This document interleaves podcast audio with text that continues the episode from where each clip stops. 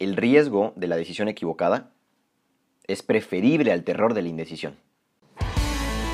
Bienvenidos y bienvenidas a este podcast, en donde escucharás reflexiones, historias, frases y testimonios que te permitirán seguir creciendo como persona y así llegar a tu mejor versión. Yo soy José Gallegos, comenzamos. Qué bonito tenerte aquí de nuevo y si es la primera vez que estás escuchando este podcast te doy la más cordial bienvenida. Espero que este episodio les guste pero sobre todo les sirva muchísimo. Y bueno, para que nos sintamos en una situación de indecisión es porque creo que estamos en un momento en donde tenemos que tomar una decisión muy importante en nuestra vida y a lo mejor tenemos varias opciones y no sabemos cuál es la más apta o cuál es la que mejores beneficios nos va a traer.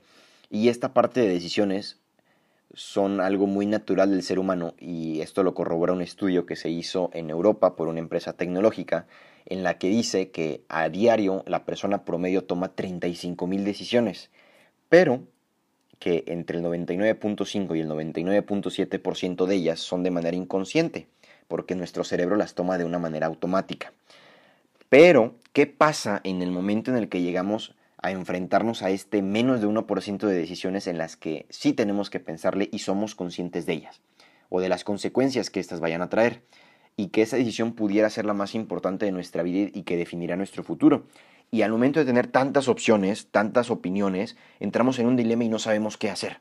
Y en varias ocasiones preferimos mejor no decidir, hacer caso omiso e irnos por otro lado. Y esta falta de determinación, cuando llega a su límite, nos cobra factura, como decimos algunos mexicanos, y el precio que pagamos al no saber qué decidir es la inmovilidad o incluso la frustración. Y yo te voy a contar una pequeña historia personal que a lo mejor es muy sencilla, pero considero que a veces de lo sencillo podemos sacar las mejores reflexiones. Hace poquito, en la ciberescuela, como le dicen muchos, a la universidad en línea, teníamos que hacer un trabajo en equipo en una materia. Para eso teníamos que escoger una pareja. Era, era opcional. Y creo que la mayoría de nosotros tenemos a este amigo o esta amiga que apenas dicen trabajo en equipo y pum, te volteas a ver y sin decir absolutamente nada ya sabes que van juntos. Y bueno, a mí en este caso no me pasó porque como estamos en línea y ver la cámara es como si estuviéramos viendo a todos, pues tenía que mandarle un mensaje ya sea a mi amigo número uno o amigo número dos. No voy a decir nombres para no entrar en detalles, para no quemar gente ni nada. Y no es que, ay, quieres más al amigo número uno que al dos. No, no, no, es para fines prácticos nada más de este ejemplo. Y bueno, no pasaron ni 10 minutos y le mando un mensaje a mi amigo número uno y le pregunto de, ¿qué onda? ¿Hacemos el trabajo juntos o qué? Y me dice de, ya tengo pareja. Y para mi buena suerte, su pareja era mi amigo número dos. Entonces, a lo mejor no es el caso en el que esté entre la vida y la muerte, la decisión más importante de tu vida, pero es evidente que hay momentos en los que sí estamos frente a ellas y tenemos dos opciones. Y por tomarnos un tiempo muy largo ¿no? para pensar, para evaluar posibilidades, se nos pueden ir las dos opciones al mismo tiempo. Estamos entre ese sí o no que pueda definir ese futuro. Ese sí que te abrirá las puertas y te mostrará un camino para lograr todos tus sueños o incluso el no que te permitirá ser libre o estás frente a la propuesta del amor de tu vida, no sé, y por la indecisión puedas perder las dos opciones o la opción que tengas en este caso frente a ti. La ventaja, ok, la ventaja es que es cuestión de tiempo para encontrar una solución o para resolver esta situación. En este caso, había un compañero que no tenía equipo, entonces le mandé mensaje, nos juntamos y entregamos el trabajo y problema resuelto, ¿no? Y la pregunta aquí es de, entonces, ¿por qué las personas somos tan indecisas? Y es por eso del, título de este episodio. Y para darte una respuesta a esta pregunta, que al menos yo me lo he hecho muchísimo, porque he estado en esta situación de qué es lo que tengo que hacer en, en otros momentos, hice una investigación en diferentes fuentes y algunas coincidían en lo que decían, otras no tanto, ¿verdad? Pero para, para fines de este segundo episodio traté de seleccionar las que consideré convenientes comentarte. Y la primera es una que muy seguido hemos escuchado y es este miedo, el miedo al cambio, el miedo a algo distinto. Pero de esto vamos a platicar más a fondo en el siguiente episodio de la siguiente semana, que ya lo estamos preparando y va a ser acerca de esto, ¿vale? Entonces, la próxima semana, el viernes, te espero escuchar este tercer episodio. La segunda razón es la falta de conocimiento de uno mismo. Muchas veces no sabemos qué es lo que queremos o la famosa de que no sabemos para dónde voy o si realmente esto me hace feliz. Y en este momento de, encierro, creo que sí hemos tenido un poquito más de tiempo libre y hemos podido escuchar esa vocecita interior que antes ignorábamos. ¿Por qué? Yo veo en el que antes que podíamos salir, que podíamos convivir con nuestros amigos, con la familia, con maestros, etc., pues había muchas voces en el exterior que emitían su opinión, que nos daban su punto de vista y a veces nos hacían dudar. Digo, las opiniones de los demás sí nos ayudan a crecer, pero tienes que recordar que esa vocecita interior tiene que resonar aún con más fuerza para poder entender qué es lo que quieres. Entonces, el segundo punto, la falta de conocimiento de uno mismo. La tercera es el perfeccionismo, porque muchas veces tenemos como este plan de vida en el que ya tenemos todos los pasos que vamos a dar y no nos gusta equivocarnos, no nos gusta que las cosas se salgan de control. Y cuando esto pasa, pensamos que las cosas están yendo mal, y eso no quiere decir que sea así. El cuarto, la cuarta razón es el temor al fracaso. Creo que estaba muy ligada al principio, eh, al, al primero del miedo al cambio, porque nos adelantamos mucho cuando empezamos a hacer algo. Vemos los posibles escenarios en dos, tres años después.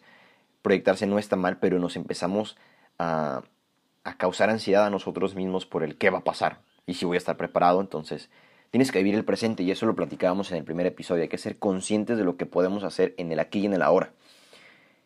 La quinta, la quinta razón es no nos gusta responsabilizarnos por las elecciones que hacemos.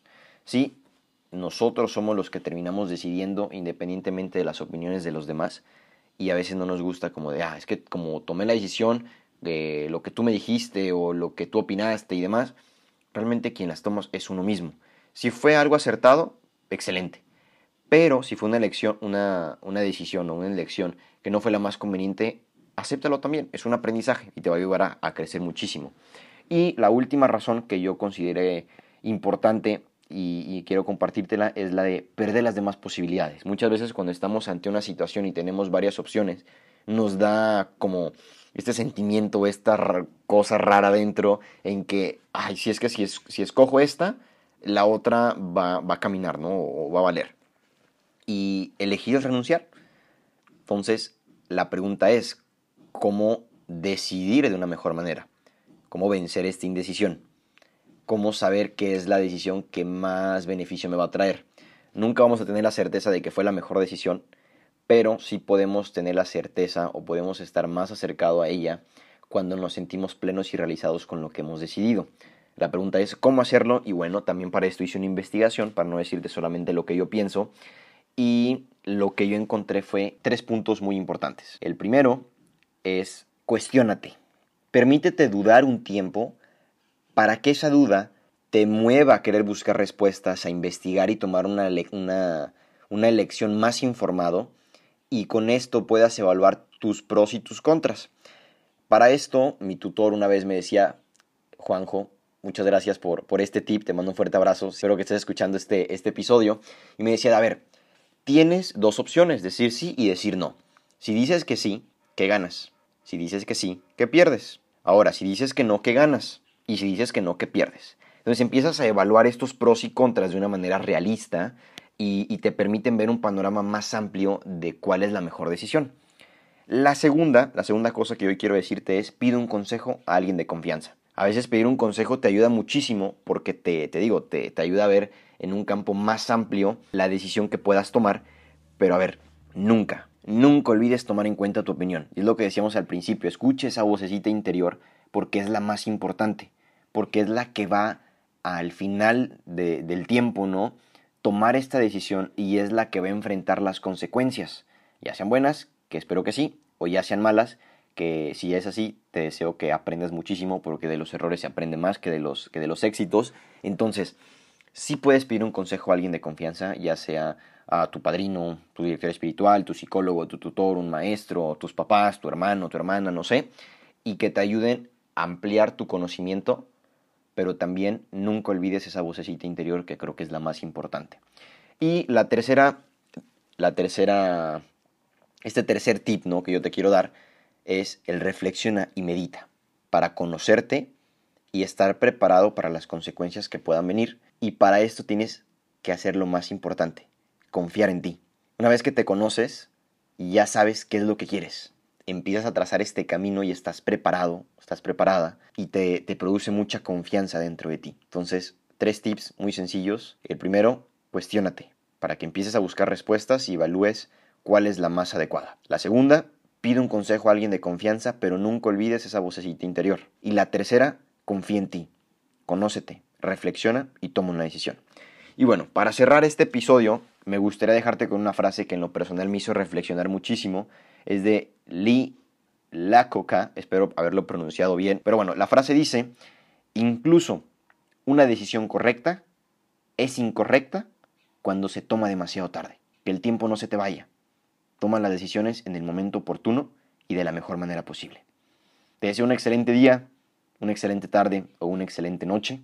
Gracias por estar aquí. Nos vemos la próxima semana con el tercer episodio. Te mando un fuerte abrazo y no olviden lavarse las manos y cuidarse muchísimo.